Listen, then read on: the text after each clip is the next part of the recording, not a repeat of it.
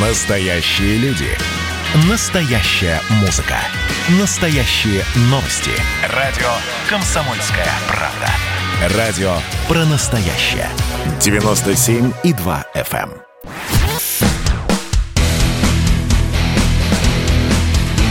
Программа с непримиримой позицией. Вечерний Мардан. И снова здравствуйте в эфире радио «Комсомольская правда». Я Сергей Мордан. Мария. А я Мария Баронова. Я не, ус... я не забыла, я не забыла.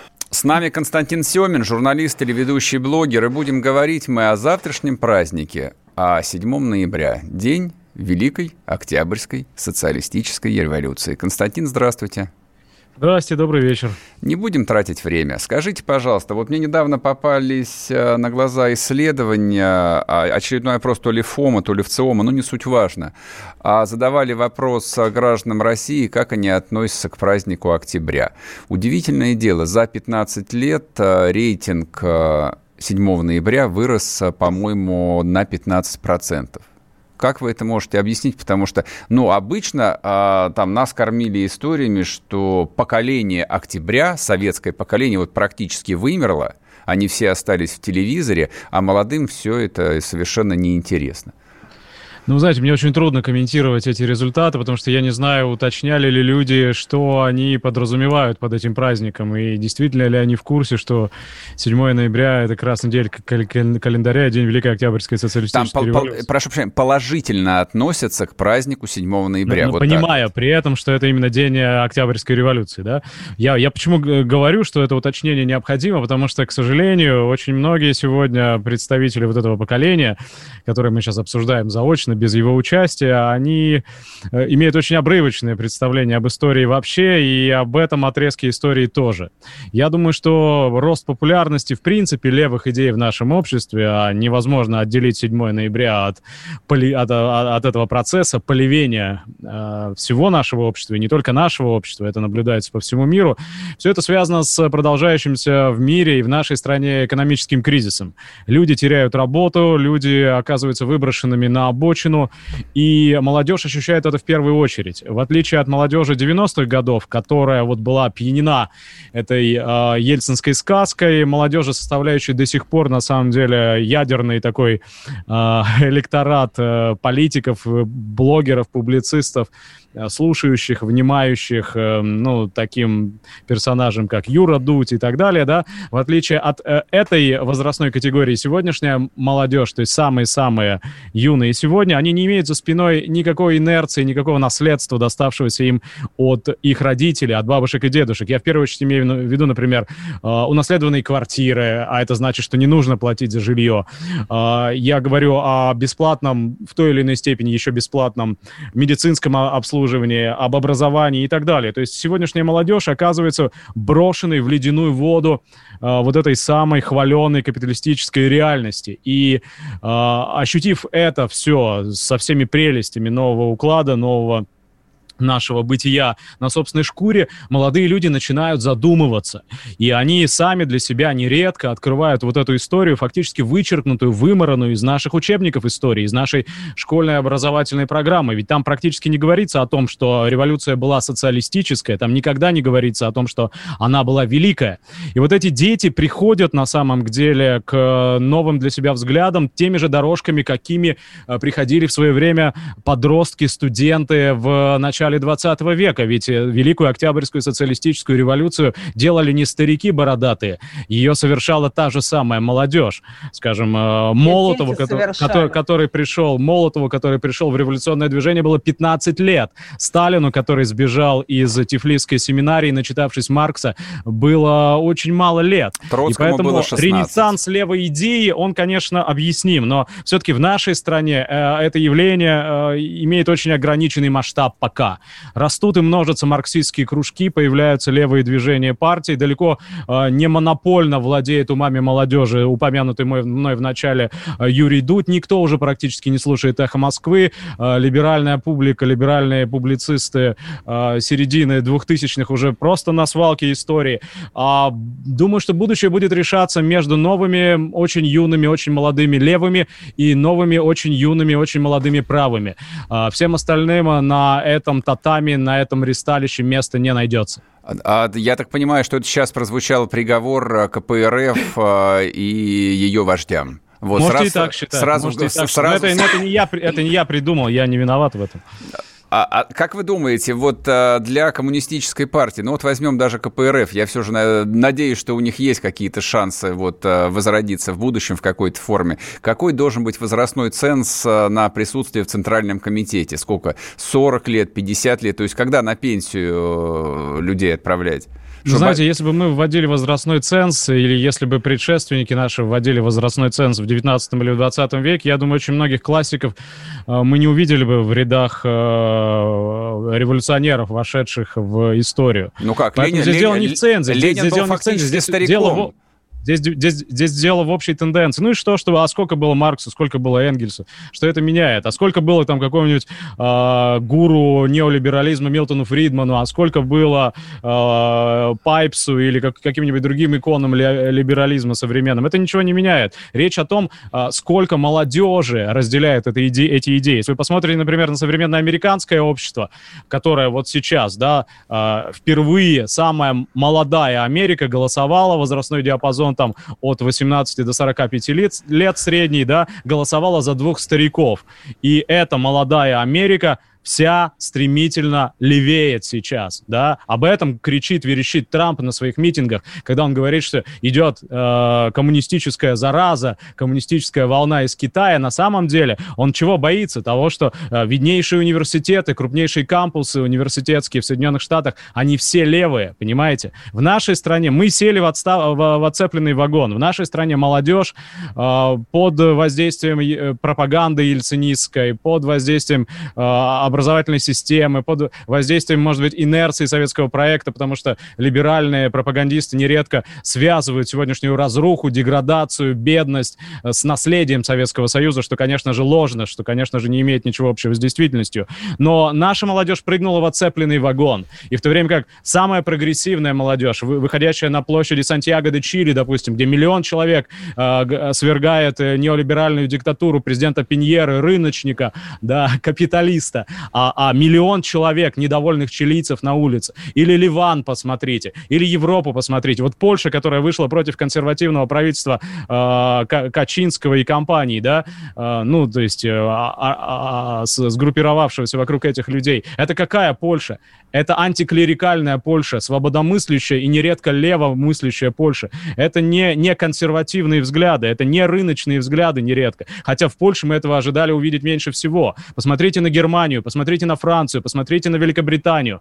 Практически по всему миру э, только самые закоснелые ретрограды, самые отсталые люди, которые не могут просто видеть то, что происходит вокруг них, не, не, не а, способны с открытыми глазами воспринимать э, те ужасы и беды, которые несет а, в каждую э, страну э, кризис капиталистической системы, массовая безработица, массовое обнищание, приватизация всех систем здравоохранения, забиты койки в палатах интенсивной терапии по всей Европе и в нашей стране, абсолютный коллапс здравоохранения. Это что такое? Константин, я вас прерву просто, реформ. просто чтобы мы да, все да, же да. в режиме вопрос-ответ говорили. А скажите, пожалуйста, пожалуйста, вы считаете, что Китай является наследником Великого Октября или нет?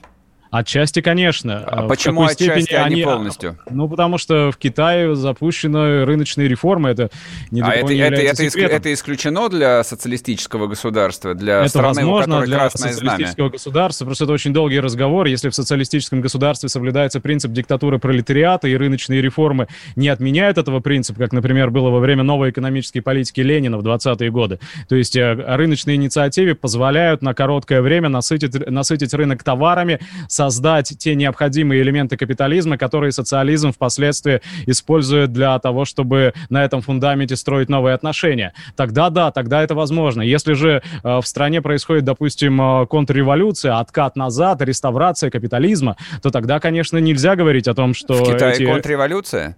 А, это спорный дискуссионный вопрос, на который, на который в коммунистическом движении нет общей точки зрения. А ваша Есть точка зрения разные, какая? Разные взгляды. Для того, чтобы уверенно об этом судить, нужно побывать неоднократно в Китае. Я там был однажды, я не являюсь специалистом по Китаю, но очень много из того, что я вижу и слышу оттуда, у меня есть немало друзей, э, китайцев, в том числе китайских э, товарищей, придерживающихся коммунистических взглядов. Очень многое меня настораживает в том, что там происходит сейчас.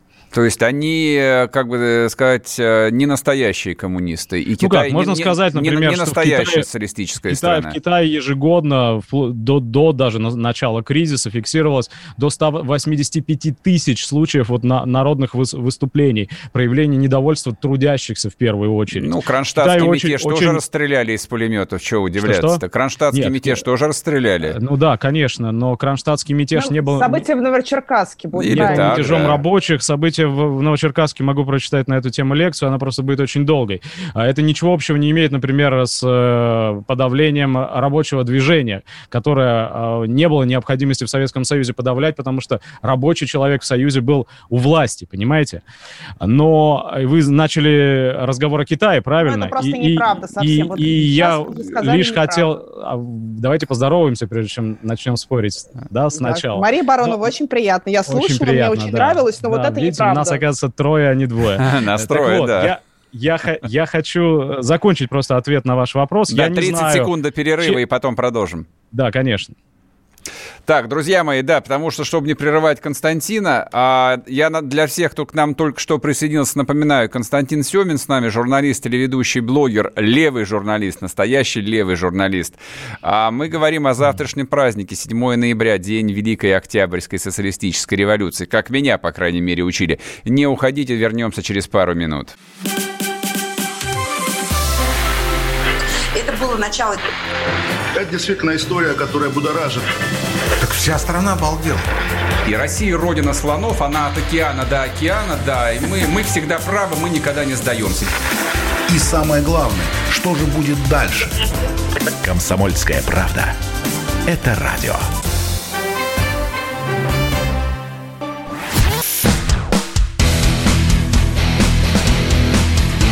Программа с непримиримой позицией. Вечерний Мардан. И снова здравствуйте. В эфире радио «Комсомольская правда». Я Сергей Мардан.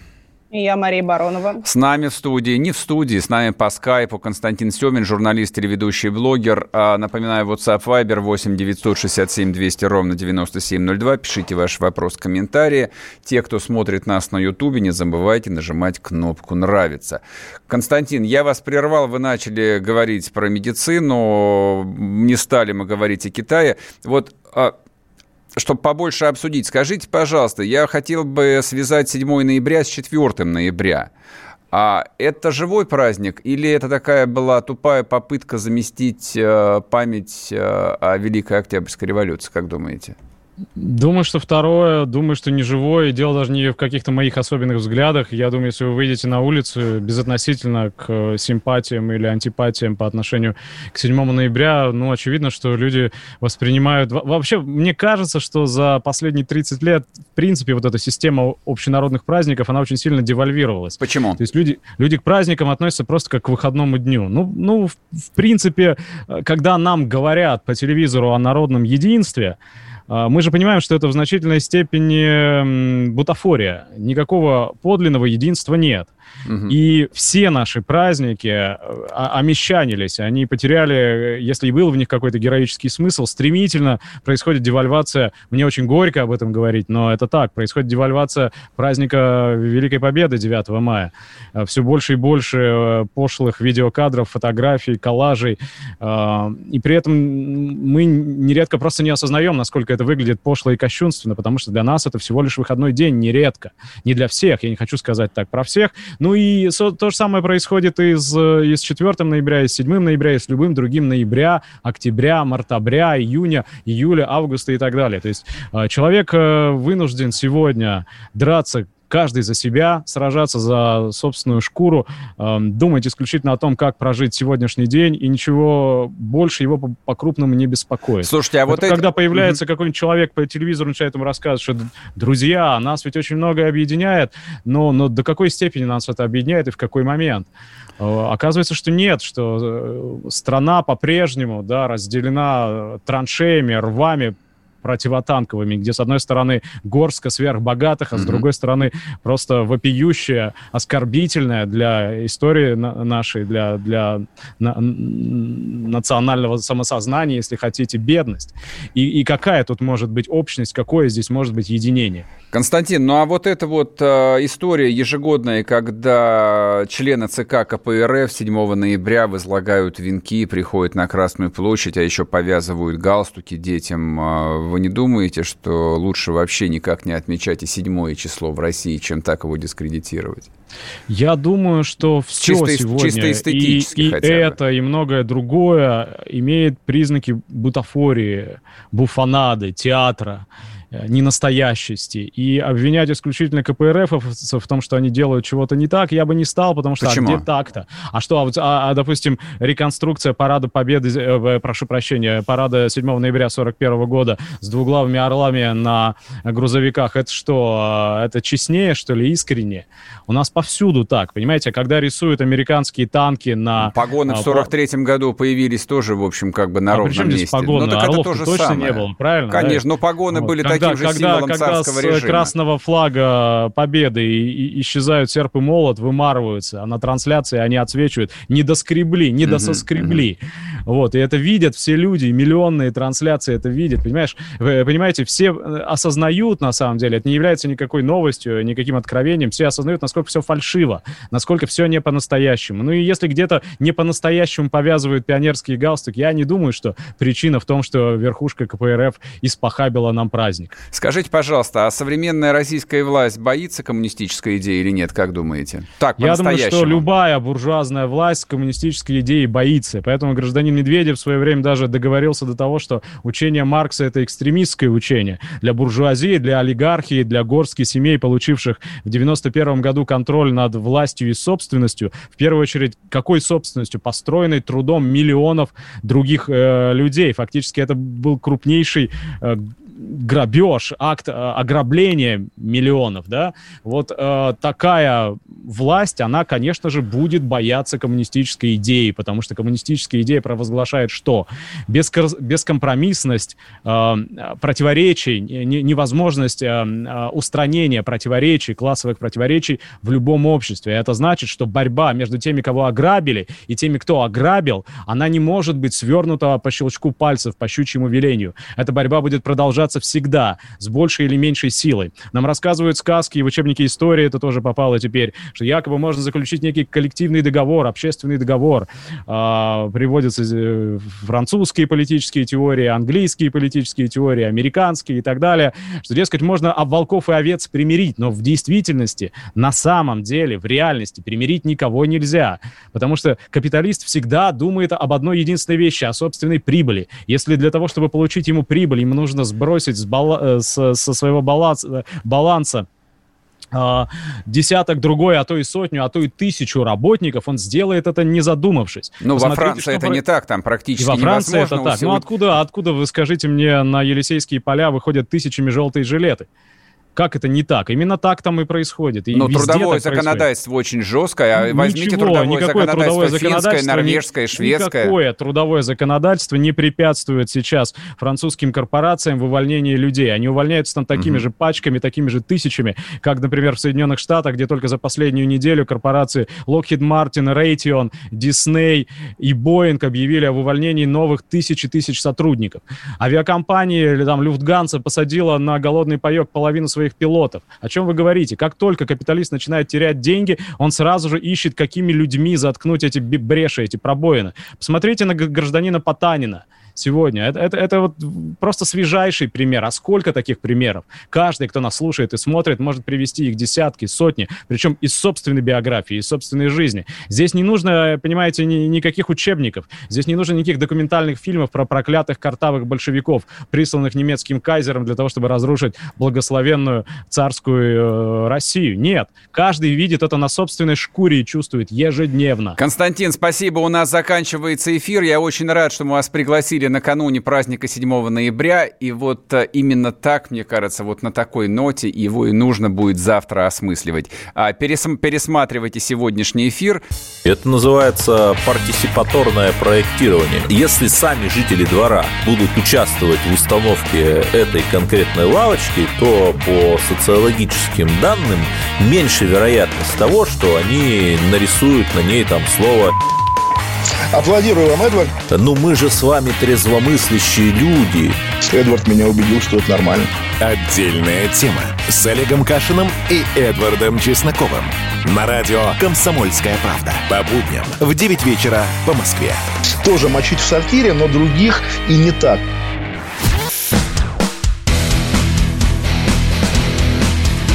Программа с непримиримой позицией. Вечерний Мардан. И снова здравствуйте в эфире радио «Комсомольская правда». Я Сергей Мордан. И я Мария Баронова. Ну, Справилась. наконец, наконец-то. Смотрите, а, важные новости, которые пока что вроде бы касаются богатых, им в очередной раз а, Родина планирует поднять налоги, но я думаю, что в конечном счете коснется, ну, если не всех и каждого, то большой части а, зарабатывающего населения в стране. Самых бедных не примут, у них просто нечего отнять, поэтому их просто бросят. А у них просто 20% НДС собирают постоянно. Ну, НДС собирается во всем мире абсолютно со всех. Это Ну, универс- 20% это у нас, в общем, на рекорд идет. Нет. Ну, собственно, поэтому на- в 20, реальности- 20% НДС – это совершенно не рекорд. Есть страны, где НДС и 30, и 35%. Ничего удивительного в этом нет на самом деле. Но вот что касается налогов, это такая же очень-очень старая, очень то, что называется путинская история. А, Всякие политики говорят о том, что это вот часть общественного договора. А сколько, 15 лет или больше уже действует э, в России пло- плоская шкала налогообложения, соответственно, все, все вы знаете, это 13% НДФЛ. А, но поскольку в стране налоги, в отличие от той же Америки, платит работодатель, никто из нас, в общем, а, этого не очень понимает. Это в бухгалтерии понимает, что вот с вашей, с вашей зарплаты, неважно, там 20 тысяч рублей она или 200 тысяч рублей, 13% нужно отдать в виде НДФЛ. Ну, там, правда, Но не есть... только, там еще плюс 35%. Да, Ну, там, да, там, но есть еще ЕСН, да, в размере 33%. Поэтому, в общем, это как бы математика такая довольно своеобразная. Тем не менее, подоходный налог плоский у нас в стране до последнего времени был одним из самых низких в мире. Поэтому экспаты, кстати, с большим удовольствием ехали сюда работать. Экспаты – это иностранные специалисты, так их называют. Соответственно, Высшая школа экономики подготов- подготовила документ. Я так понимаю, что не по собственной инициативе, а с подачи а, ну, видимо, экономического блока правительства. И в этом документе а, констатируется следующее. Ставка подоходного налога в 20 24 про- а, процента должна действовать для доходов от 12 миллионов рублей в год. Это первое.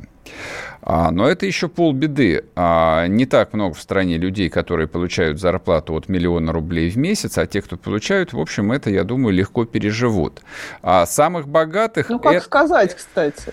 Ну, как сказать? Так и сказать. Дело в том, что это точно не коснется вот а, той самой пресловутой прослойки, о которой говорил Герман Клименко, 3-4 тысячи человек или там условно тысячи семей, которых а, часто говорит Павел Пряников. Эти люди свои деньги обычно получают в виде дивидендов. Причем не просто дивидендов, а из офшоров.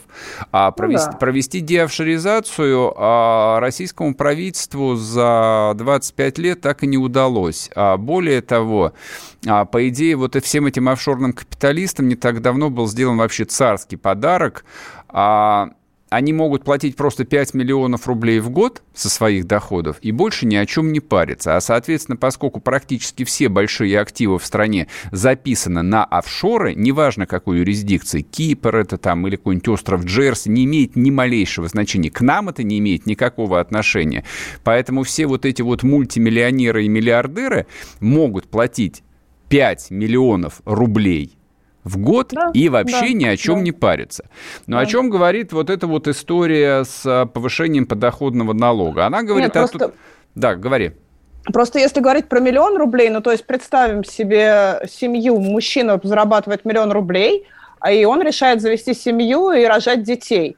Если вот он с женой заведет трех детей, и, собственно, этот миллион рублей, и ничего на этот миллион рублей они особо в итоге и не смогут сделать, потому что поездки за границу, э, покупка квартиры четырехкомнатной там, да, на все это семейство, не такое большое, всего трое детей и двое взрослых. Это уже не миллион рублей, это уже гораздо большие цифры, нужно, чтобы комфортно просто на уровне среднего класса жить. То есть, по сути, как бы, ну да, вот бездетные люди, зарабатывающие миллион, для них это будет не очень существенно, 20-24. А люди, в которых только один кормилец и много детей, это сразу опять идет скатывание вниз, без возможности купить квартиру нормальную в Москве, без много. А ну, почему, много почему нужно именно в Москве квартиру покупать? Извините, ну, то есть ты, то есть ты предполагаешь, я, что миллион рублей можно только в Москве заработать? Но на самом деле это да, конечно, мы это ну, понимаем. конечно, да. Но это, но конечно, это отдельная да. проблема. Это, собственно, как бы и плохо, что этот миллион рублей теоретически недостижимый для 99% населения да. Российской Федерации можно заработать только в Москве, а не в Ярославле. Вот это вот проблема. Ну да, и отдать сразу же все на жилье, которое, в общем, ну, соответственно. весь миллион. Так вот, по поводу, соответственно, вот этой идеи высшей школы экономики, конечно же, речь идет просто об отмене плоской шкалы подоходного налога. То есть, а то, что дырка в плотине проделана была, сколько там, а, полгода назад, когда Путин объявил о введении налога в размере 15% на доходы свыше 5 миллионов рублей. Это вот маленькая дырочка, которая потом эту плотину снесет. Я думаю, причем снесет довольно быстро. Вроде бы как ничего Удивительного в этом нет, но налоговые упражнения, особенно в ситуации тяжелого экономического кризиса, в который страна влетела на полном ходу, и, я думаю, будет в нем находиться ближайшие 2-3 года, это совершенно точно, открывает, а, ну, своего рода врата в ад. А желание заткнуть дефицит бюджета, ну и вообще любые финансовые дыры в, бюджетом, в бюджетах региональных, федеральных, там нужны деньги на оборону, на здравоохранение теперь, оказывается, деньги нужны. Откуда брать бабки? То есть, ну вот, допустим, Минфин пишет о том, что мы будем занимать. Но это, это смешно. Занимать Российской Федерации на самом деле не у кого. Ну, потому инвестиционный рейтинг потому, у нас, мягко потому говоря, что очень. внешние рынки финансовые для России последние 6 лет по большому счету закрыты. То есть мы не можем занять на внешнем рынке. А те ценные бумаги, которые государство размещает на внутреннем рынке, во-первых, их выкупают спекулянты, и процент по этим бумагам совершенно запредельный, который, э, ну, совершенно не снился там ни европейским компаниям или европейским национальным э, государствам, ни американцам тем более. И все это придется оплачивать в конечном счете нам из своего кармана. Либо второй механизм, точнее, это первый механизм, механизм – это эмиссия в чистом виде. Эти деньги будут рисоваться. Нет никакого заимствования, неоткуда занять. Соответственно, занять можно только из карманов 145 миллионов граждан Российской Федерации. Это первое соображение. Второе соображение то, Но что... Но у нас по-прежнему 75% российских денег находятся не на территории Российской Федерации не в юрисдикции Российской Федерации. Да, об этом я сказал, конечно. Это, ну, то есть, э, несмотря на все декларации там последних 15-20 лет, ничего с этим а, сделать не собирать удалось. будут, получается, как всегда, с новой нефти людей, а не с этих самых это владельцев. Это самое простое, конечно. Собирать с новой нефти это простое. То есть, эту технологию открыли не так давно, поэтому ее эксплуатируют как бешеные, начиная там от ежегодного повышения стоимости электроэнергии, газа, платных автодорог строительства, строительство которых оплачивается при этом из федерального бюджета, удивительная совершенно вещь. Там маркировка всего подряд, а, включая вот эту вот а, воду, которую я сейчас пью, здесь тоже есть денежка. Вот я заплатил, часть денежки ушла миллиардеру Алишеру Усманову, который я... занимается маркировкой воды. Дай бог ему здоровья, хороший человек. Только я тут при чем? Я, вот. я каждый день вот э, просыпаюсь с утра, э, когда мне социальный мониторинг присылает, и, в принципе, я уже где-то тысяч на 16, наверное, штрафов набрала, при, пребывая в собственном доме. Смешно, и... это смешно, конечно. Да. Да, Никуда но... не хожу, да, вот и... от туалета до кровати. Вот, но пока что, в общем, а, вот в этом предложении есть вторая часть, а, ну, которая условно может рассматриваться как разумная, это введение налогов на доходы компаний, доходы корпораций, которые они по каким-то причинам не хотят инвестировать в развитие. То есть, соответственно, вот предполагается поднять налог на прибыль для компании. Сейчас он 20%, его предлагают поднять там минимум до 24, а лучше до 35%.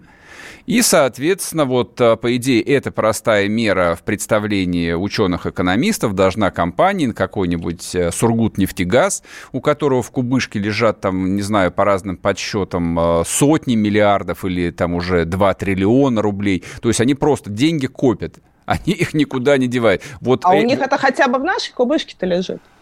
Ну, не знаю. Разве сторож я брату своему? Ну, просто это официальная статистика, которая публикуется практически каждый год о рекордных а, остатках денежных средств на счетах самой закрытой российской нефтяной компании «Сургутнефтегаз». Вот у них там какие-то неисчислимые тонны денег. Можете себе представить, как устроена российская нефтяная промышленность, что компания может а, зарабатывать сверхдоходы и никуда их не инвестировать, и не тратить их ни на налоги, ни на социалку, никуда. Зачем нужна такая вот частная нефтяная компания? Вот она нужна кому-нибудь?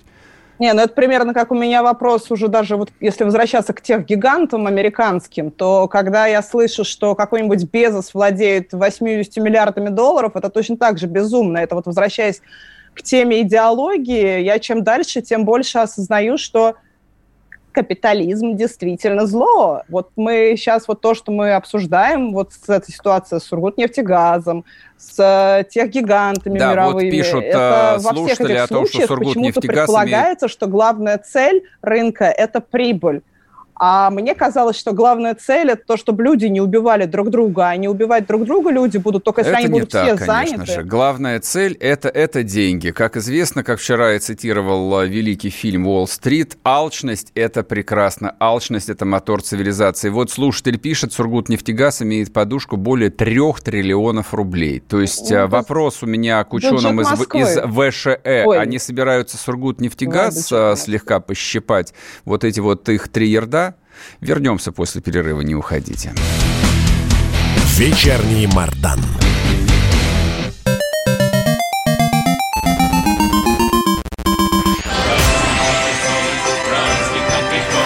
Видишь суслик? Нет. И я не вижу. А он есть. Нам есть что вспомнить. Рассказываем свои истории в программе «Дежавю». Я, Михаил Антонов, жду вас каждые выходные в 11 часов вечера по Москве. I'll be back.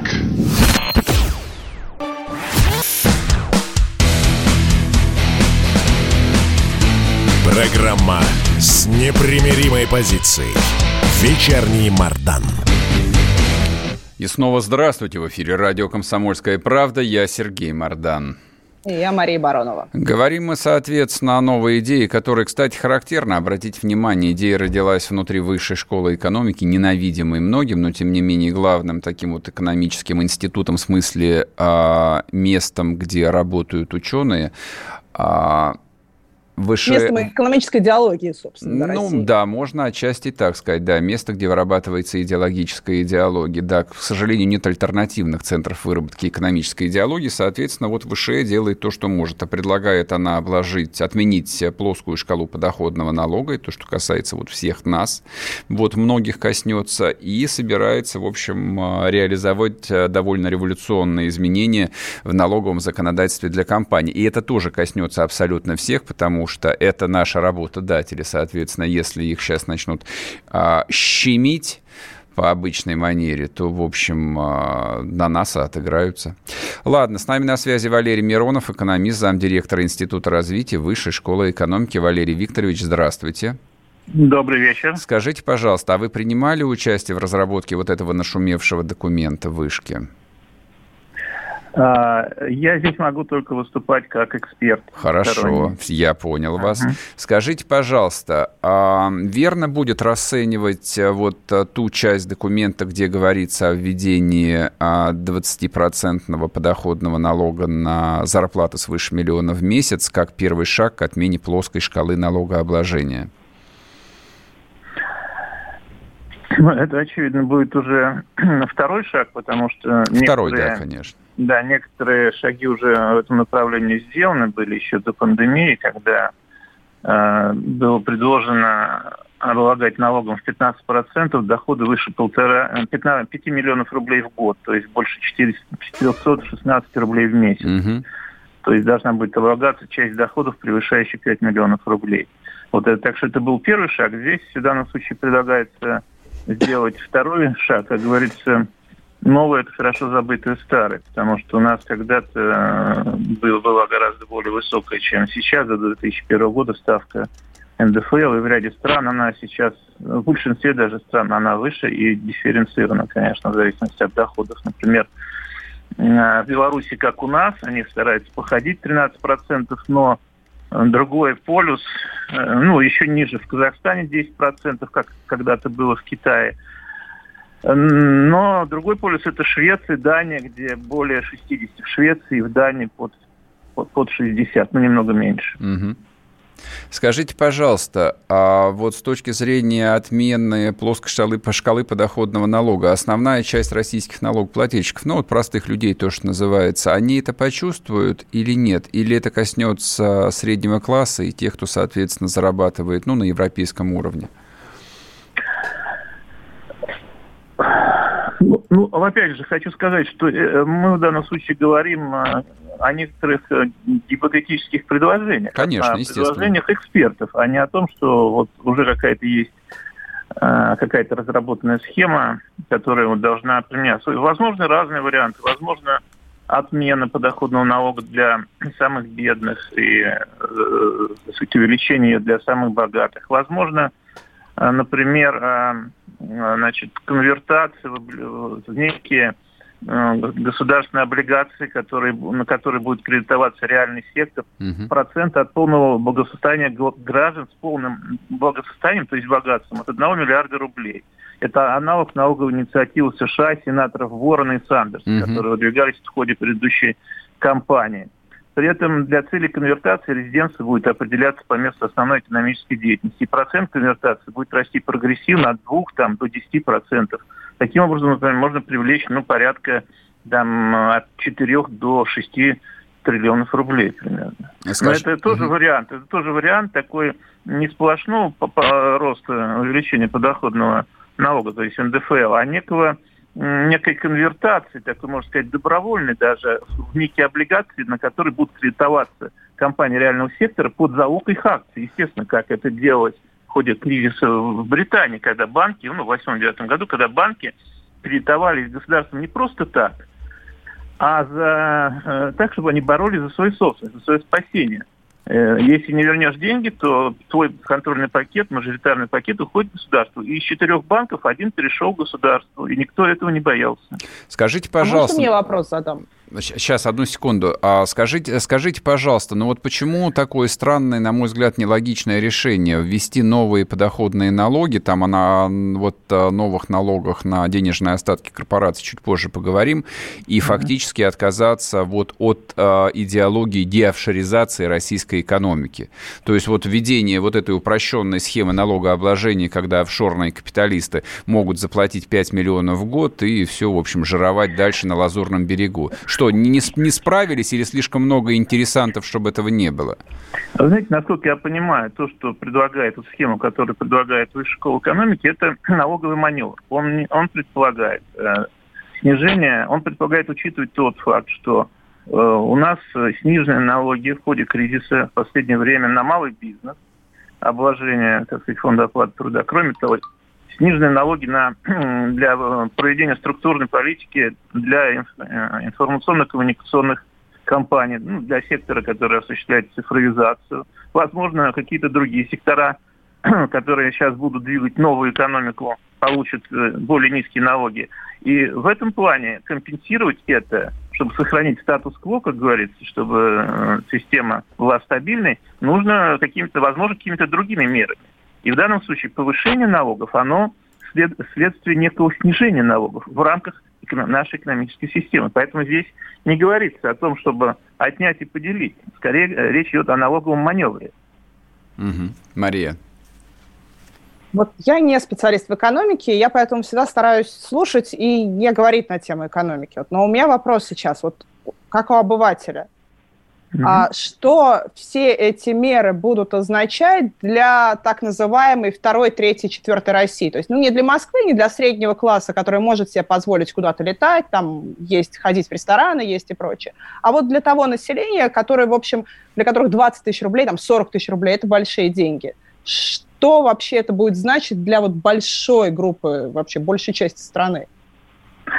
Здесь, опять же, э, к этому вопросу нужно подходить системно. Конечно, очень много зависит от того, э, зависит от того как вот э, аккумулированные государством деньги будут потрачены, на что они будут потрачены, какой будет контроль за этими расходами. Пойдут ли они в некие неконтролируемое, там, неконтролируемое дорожное строительство, где очень трудно качество проверить, или там какие-то стройки, которые непонятно, как в условиях меняющейся геополитической ситуации, насколько они эффективны. Там мы не понимаем вообще, как будет меняться мировая экономика, с кем мы будем больше торговать, с Европой или с Китаем и так далее. И сейчас вот какие-то инфраструктурные проекты, очевидно, на эти деньги вряд ли стоит э, начинать. Нужно подумать. С другой стороны, можно э, говорить о том, что нужно поддерживать больных детей, да, на эти деньги покупать лекарства развивать медицину. Мы очень сильно взвинтили расходы на это медицину. там 2%, да, это 2% вот с тех, да. то есть про медицину я понимаю, а вот этот пакет, mm. он про что, про какую историю? Он про то, что, что мы как бы страна, где достаточно низкая долговая нагрузка, одна из самых низких в мире, это является нашим конкурентным преимуществом. И, значит, соответственно, чтобы ее не выводить за уровень 25% ВВП, что, наверное, опасно для страны, зависящей от нефтяных котировок, которые очень быстро меняются, очевидно, что нужно э, стремиться занимать в меру, хотя уже в этом направлении изменяется политика, мы уже не боимся занимать, а как бы двигаемся к неким новым займам. Но в то же время очевидно, что нужен налоговый маневр, чтобы оптимизировать нашу налоговую систему в направлении, э, значит, ее, ну, это вопрос как бы к парламентариям скорее, как эти деньги вот потратить. Но в данном случае э, как бы, можно потратить очень по-разному. Можно, но главное, чтобы это было эффективно. Валерий Викторович, кажется, я прошу... Про...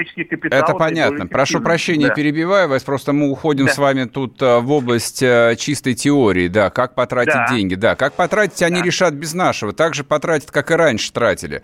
А, объясните по-простому. То есть вот в России там сейчас колоссальный дефицит бюджета образовался, который явно правительство не понимает, чем закрывать. Я да. правильно излагаю или нет? То есть где брать Но... триллионы, кроме как эмиссии? Ну, соответственно, повышением налогов. Ну, вот и вся математика, мне кажется. Да, и чтобы не выйти за э, границы разумного, разумного, разумной долговой нагрузки, которая начнет расти, очевидно, что нужно параллельно с этим поднимать налоги. Но поднимать так, чтобы это значит, что-то такое временное не стало постоянным. Ведь ясно, вот это, ясно. Подоходная шкала 13% это была временная мера на, на период, пока был, был, был очень высокий, высокая степень ухода от налогов. Не было цифровизации, не было развитой налоговой системы люди легко могли вывести свой капитал за рубеж. Сейчас с этим большие проблемы. Мы, и Валерий Викторович, уже не, будет убегать от Спасибо, налогов, спасибо. Да, поняли, мы просто сейчас уже уходим на перерыв. Валерий Миронов был с нами, экономист, замдиректора Института развития Высшей школы экономики. Короткий, короткое резюме. Все понятно. Денег нет, нужно повышать налоги. Вторая часть, на что их потратят, ну вот вам короткий пример. Роскосмос запросил на программу «Сфера» какие-то там 3 триллиона рублей. 3 триллиона рублей. Да. Это когда по строительству космодрома Восточный открыто несколько сот уголовных дел. Правда? Серьезно? То есть нужно поднять налоги, чтобы потратить их на строительство сферы или строительство космодрома или очередных там дорог?